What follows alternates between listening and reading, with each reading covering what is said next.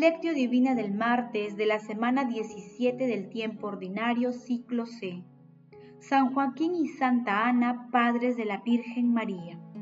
Entonces los justos brillarán como el sol en el reino de su Padre. El que tenga oídos, que oiga. San Mateo, capítulo 13, versículo 43. Oración inicial. Santo Espíritu de Dios, amor del Padre y del Hijo ilumínanos con tus dones para que podamos comprender los tesoros de la sabiduría que Jesús nos quiere revelar en este día. Otórganos la gracia para meditar los misterios de la palabra y revélanos sus más íntimos secretos. Madre Santísima, intercede ante la Santísima Trinidad por nuestra petición. Ave María Purísima, sin pecado concebida. Paso 1. Lectura. Lectura del Santo Evangelio según San Mateo capítulo 13, versículo del 36 al 43.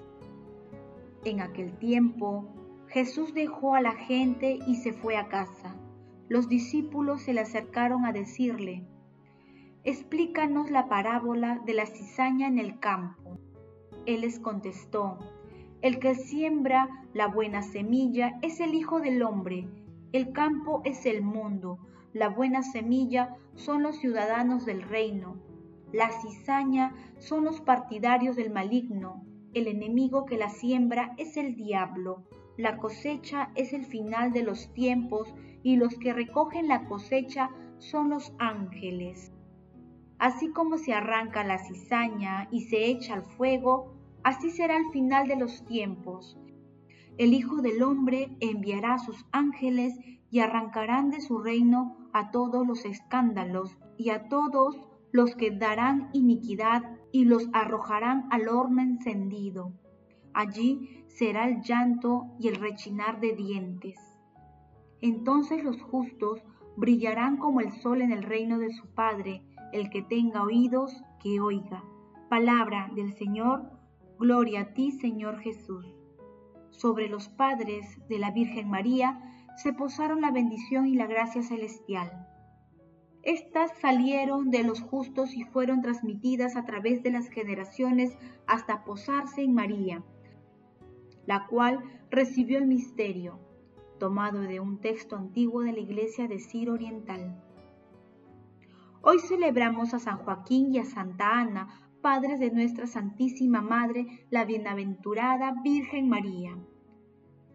De acuerdo con su pseudo Epifanio, Joaquín significa preparación del Señor y Ana significa gracia. Nuestro Señor Jesucristo desciende por vía materna de esta santa pareja que hoy celebramos. En la lectura de hoy, ubicada también en el discurso parabólico, Jesús esclarece con detalle la parábola pequeña y probadora del trigo y la cizaña, versículo 24 al 30, dando sentido a cada uno de sus elementos y poniendo énfasis en el juicio final que Dios realizará en forma definitiva e irrevocable al final de los tiempos. Esta parábola expresa que estamos viviendo el tiempo de la paciencia y la misericordia de Dios que guarda a que madure la cosecha para separar el trigo de la cizaña por ello es importante nuestra tolerancia, ya que nosotros no podemos adelantar el juicio de Dios. Nos toca convivir con la cizaña, seamos trigo y confiados en Dios. No dejaremos que la parafernalia mundana nos distraiga de la sabiduría profunda de la palabra.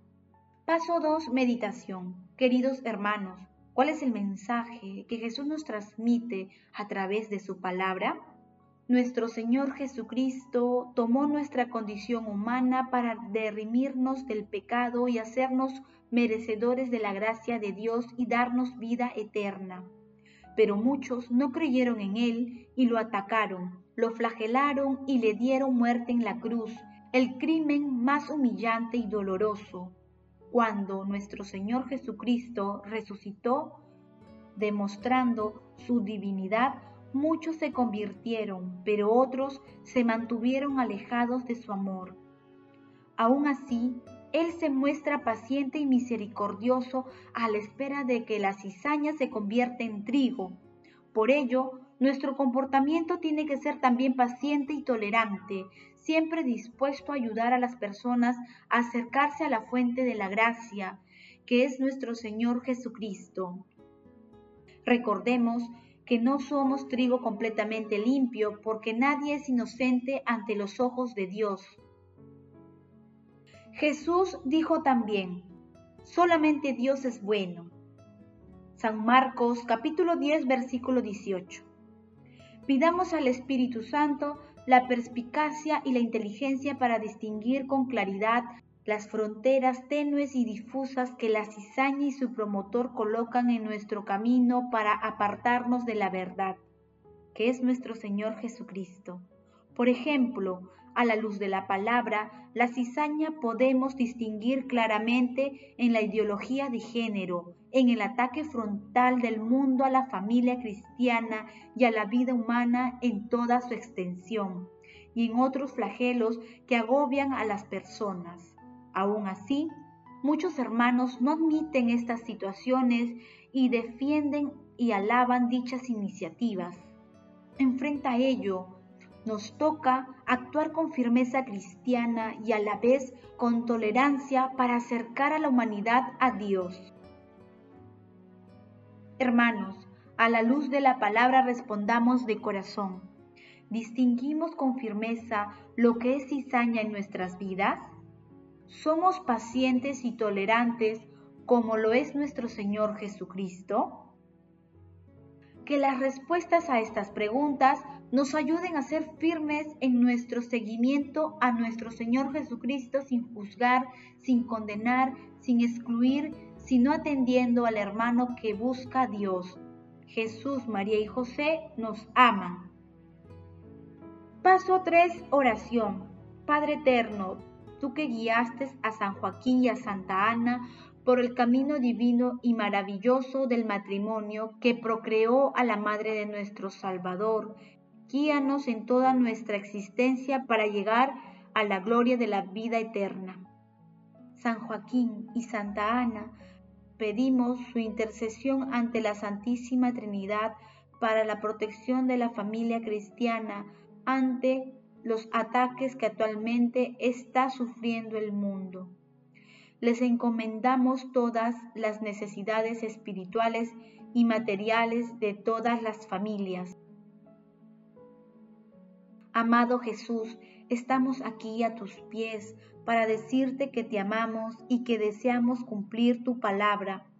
Concédenos las gracias del Espíritu Santo para que llevemos a la práctica, sin juzgar sin condenar, sin excluir a nadie y que algún día todos podamos brillar como el sol en el reino de Dios Padre.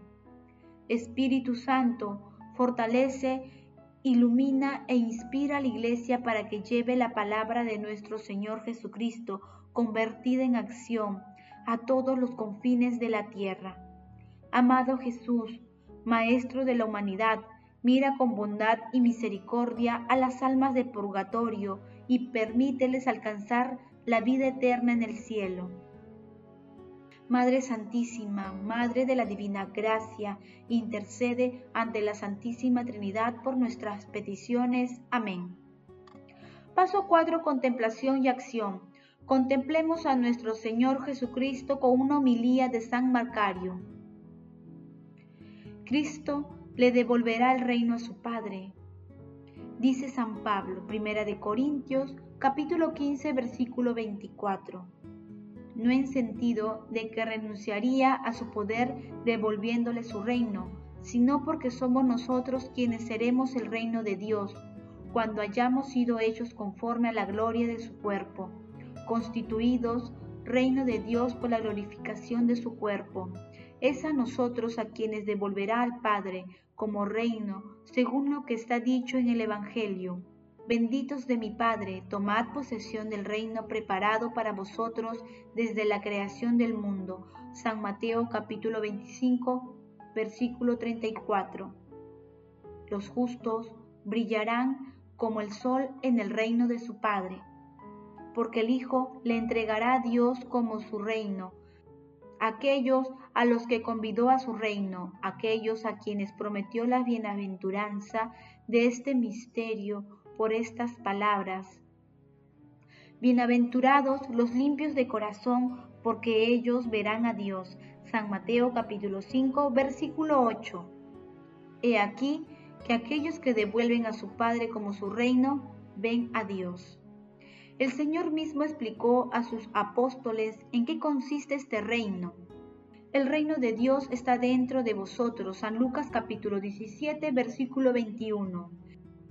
Y si alguno quiere saber quién es el que devuelve el reino, que escuche.